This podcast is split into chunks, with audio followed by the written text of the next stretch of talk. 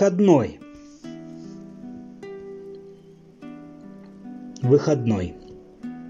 Нет ничего страшнее и прекраснее выходного дня для человека, страдающего жутким одиночеством.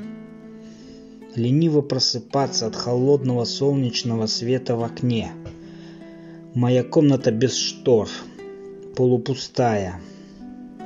Единственное, что может в ней радовать, это книги, моя единственная связь с внешним миром.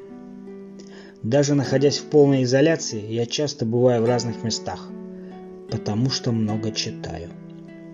Прочту страницу, закрою глаза и представлю себе, что я нахожусь где-то в другой вселенной. Там, между строк, мой телепорт, через который я перемещаюсь в другие миры. Иногда мой мозг передает нервные позывы, и я отключаю телепорт – Иду на кухню, наливаю кофе или воду.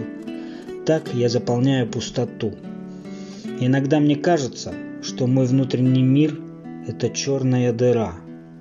Она впитывает все в себя, не оставив мне даже горького привкуса в горле или на губах.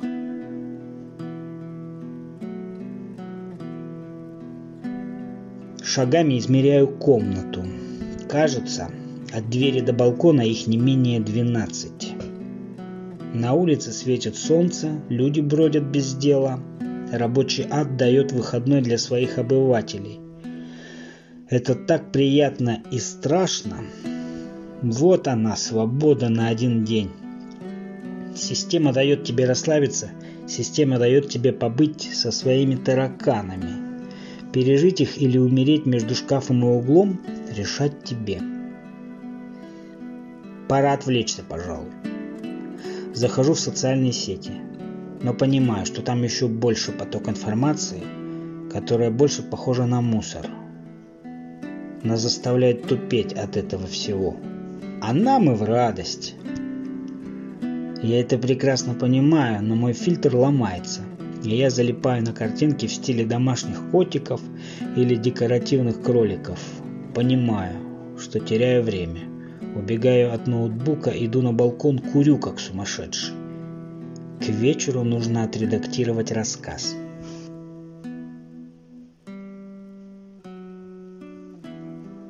Возвращаюсь к ноутбуку, открываю документ, печатаю. Печатаю и понимаю, что хочу написать просто рассказ о солнечном свете. Перехожу к другому рассказу. Я люблю писать о том, что вижу, о том, что представляю. Увы, но почти во всех моих рассказах присутствует моя частичка. Накатывает жуткое одиночество. Я жду чего-то. Иногда с надеждой кладу телефон перед собой и думаю о том, что вот-вот кто-то вызволит меня из плена, который я придумал сам себе. Я застрял в своем плену.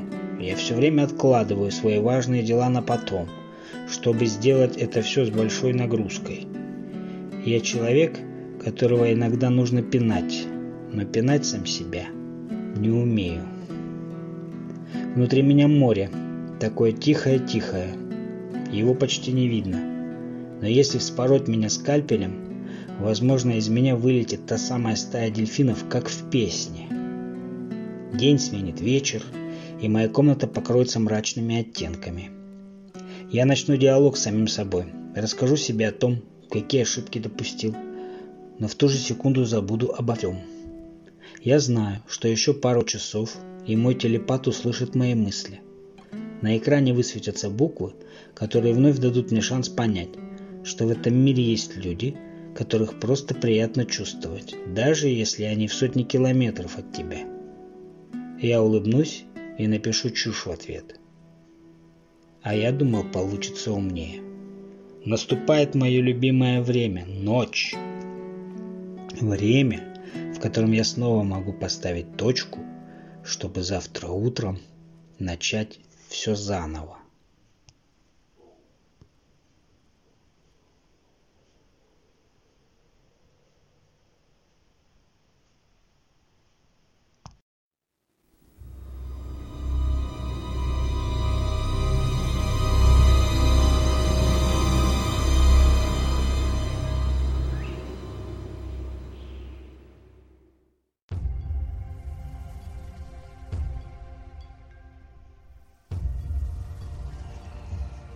Перед зимой. Такие яркие звезды на небе, такое синее солнце. Поздняя ночь, отражение себя в окне. Еще пара часов и наступит рассвет. Человек надевает маску, выходя из дома. Человек надевает маску, заходя домой. И даже иногда надевает маску, смотря куда-то в глубину себя. Так живет практически каждый обыватель каждого города. Сложно сохранить себя, играя с другими. Вячеслав сидел на подоконнике, курил и думал о чем-то. Дождь шел за окном. В комнате было тепло и уютно, но на душе было как-то тоскливо и влажно, словно внутри него тоже шел дождь. «Это последний дождь перед снегом», — подумал Вячеслав. И вправду, зима надвигалась. Птицы улетели на юг, друзья в теплые края, а он остался встречать зиму на севере. Дом, где он жил, остался ему от родителей. Летом прилетали друзья, которые выросли с ним в этом городе Н. Но не терпели холода и предпочитали страны потеплее взамен семи месяцам зимы. Они не забывали Вячеслава и каждое лето прилетали к нему в гости. Звали его зимовать к себе. Он отказывался. Зима города Н была ему дороже всего тепла всех стран и городов. Он вырос тут и тут умрет. По крайней мере, так он думал сам. Пепел улетал в окно. Телефон молчал уже почти сутки. Внутри что-то кричало и просило отпустить. Может душа, а быть может просто больное нервное сердце. Найти спокойствие в наше время было очень сложно и порой даже невозможно. Время внутренних демонов и примет. Научные доказательства становились довольно скучными и остались лишь какими-то забавными фактами на публичных страницах в социальных сетях. Реальность для Вячеслава была какая-то вязкая и мутная, словно осознавая суть своего бытия, он погружается в болото. И когда он примет это как должное, то уйдет в нее с головой – из этого болота редко кто всплывает, но на то оно и болото. Он жил в иллюзорных снах, рисовал странные картины. Он рисовал так, как видел этот мир своими глазами. Сюрреализм, да и только. Спать. Пора спать. Тихо произнес он. Будильник прозвенел ровно в 9.00. Гранулированный кофе, мелодия в колонках. Вячеслав собирался на утреннюю прогулку, прихватив с собой термос с горячим кофе и добрую грусть. Он вышел из дома. Лестничные марши, пещерные коридоры, треснувший кафель на полу – это все казалось ему таким близким и родным, что его просто начинали посещать рвотные позывы от этой обыденности. В подъезде он не замечал ничего необычного – хотя частенько мог подчеркнуть в голове, что он ни разу не видел своих соседей. Они как будто никогда не выходили из своих квартир. Но здравый смысл подсказывал ему, что они просто выходят из дома и возвращаются обратно в абсолютно разное время. Проходя парадную, он остановился. Иногда ему нужно было постоять несколько минут, чтобы подготовиться к выходу. Когда он долго не выходил из своей квартиры, терялась уверенность во внешнем мире. Ему нужно было вновь поймать волну решительности, чтобы покинуть стены здания и выйти во внешний мир. Он начал представлять в голове улицу, людей, старый парк, в котором он сегодня отправится. Затем, открыв дверь и вышел на улицу. Холодный ветер подул ему в лицо. Деревья, Опустив желтые листья, готовились к спячке. Дворник, сгорбившись, убирал листья. В лужах отражалось осеннее небо. Можно было даже не поднимать головы, чтобы увидеть всю красоту этого купола над головой. Вячеслав проходил между домами. Представлял себе, что он идет не между домами, а просто на прогулку. И ищет что-то неизведанное – что сможет изменить его внутренний мир раз и навсегда.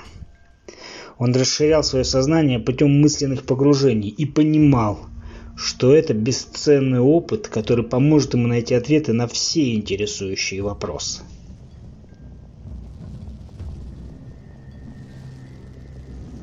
Пройдя через десятки панелей домов, он вышел на дорогу. Машины нервно мигали друг другу фарами издавали сигналы, словно играли странные мелодии. Люди в машинах нервничали, кричали что-то друг другу, корчили лица. И в эти моменты чем-то были схожи с демонами, которые томились в железных оболочках. Казалось, это ад прикинулся городом. «Быть может, город Н и есть ад?» – подумал Вячеслав. Через некоторое время Вячеслав был уже в парке. Парк в это время года был безлюдный. Лишь ранним утром сюда приходили люди выгуливать собак. Все те же аттракционы, которые Вячеслав посещал с детства, та же карусель, на которой они так любили кататься с друзьями. Он всегда сравнивал свою жизнь с этим аттракционом. Все так крутилось вокруг него, и он не мог сойти, его тошнило, кружилась голова. В один момент и карусель устала крутиться. Головокружение прошло, но сойти было нелегко. И он принял решение остаться сидеть и наблюдать, как мир вращается вокруг карусели. Затем он увидел чертово колесо. С него было видно практически весь город Н. Заводы, словно адские котлы, дымились круглые сутки. Дома, словно спичечные коробки, и дороги, которые переплетались, как паутина. Он сел на пустую скамейку. Достал из рюкзака термос, глотнул горячего кофе, достал сигарету из пачки и закурил. Внутренний голос молчал. Молчал и весь мир вокруг него. Он останется тут еще на одну зиму, а может быть и на следующую. Он так привык к этому городу, что ему страшно было что-то менять. Он придумал в этом городе свой мир – и этот мир спасет его от обыденности. Каждый день для него как открытие чего-то нового. Он боялся, что станет обывателем, который переедет в другой город и начнет тратить все свое время на бессмысленную работу, на которую он будет зарабатывать деньги, чтобы оплачивать комнату или съемную квартиру. Деньги, которые едва ему будут хватать, чтобы покупать себе еду и книги. Его талант мог не воспринять в другом городе, в другом мире, и ему придется работать на заводе до скончания своих дней. В его мечтах все было как-то по-другому. Он был нужен в городе Н как художник.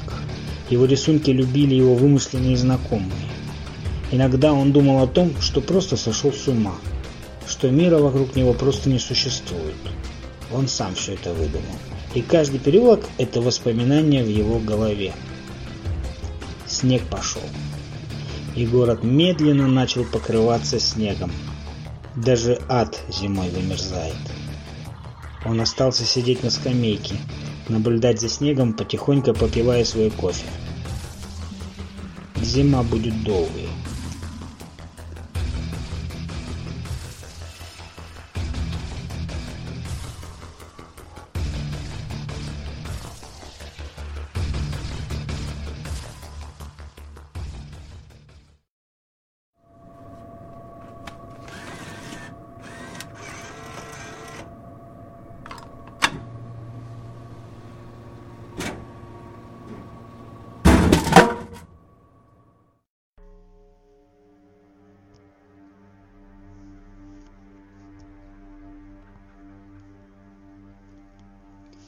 Одно мгновение.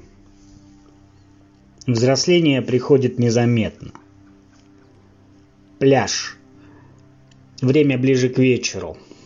Бутылка крепкого. Мы сидели с другом и обсуждали моменты прошедших событий. Я рассказывал ему о том, что меня беспокоит. Он внимательно слушал и в один миг выдавал ту фразу, от которой вся моя история превращалась в один длинный анекдот. Я смеялся вместе с ним, тем самым убирая еще одну проблему в жизни. Где-то на другом берегу горели огни. Казалось, протяни руку, и я смогу дотронуться до каждого из них. Я взял в руки камень и бросил в воду. Я легко мог сравнить себя с этим камнем, ведь после каждого своего полета я все так же шел ко дну – я думал, что еще один раз, один ничтожный раз, и я уже не выплыву. Вся моя прошлая жизнь пролетела словно сон. Порой невольно приходили мысли о том, что вся эта жизнь лишь выдумка моего больного разума. И даже мой друг, которого я знаю очень много лет, не существует. Я выдумал его в этот вечер, чтобы было не так одиноко. Странная штука жизнь. Я передал бутылку и подошел ближе к воде, посмотрел свое отражение. В отражении был все тот же я, как и пять лет назад – Глаза все так же горели, а в душе было стремление к чему-то вечному. Столько всего произошло за это время, что хотелось просто забыть об этом. Но память не хотела даже подпускать такой мысли. Памяти хранилось все. Где-то под рубцами ран лежало то, что рано или поздно убьет меня или возьмет надо мною власть я не смогу произнести ни слова за себя. За меня будет говорить совсем другой человек. Но я пока держусь, пуская бумажные корабли в плавание и все жду, когда они вернутся с добрыми вестями. Я посмотрел наверх. В небе загорались звезды, спутники пролетали над землей. Где-то в глубине Вселенной хранилось что-то вечное, что-то еще не тронутое человеком божество, которое смотрит за нами и улыбается от нашего взгляда на этот мир. Мы, как слепые котята, идем по бесконечному лабиринту в поисках себя и рано или поздно находим, хотя очень часто не замечаем того. Внутри вдруг возникло желание остаться в этом странном вечере навсегда.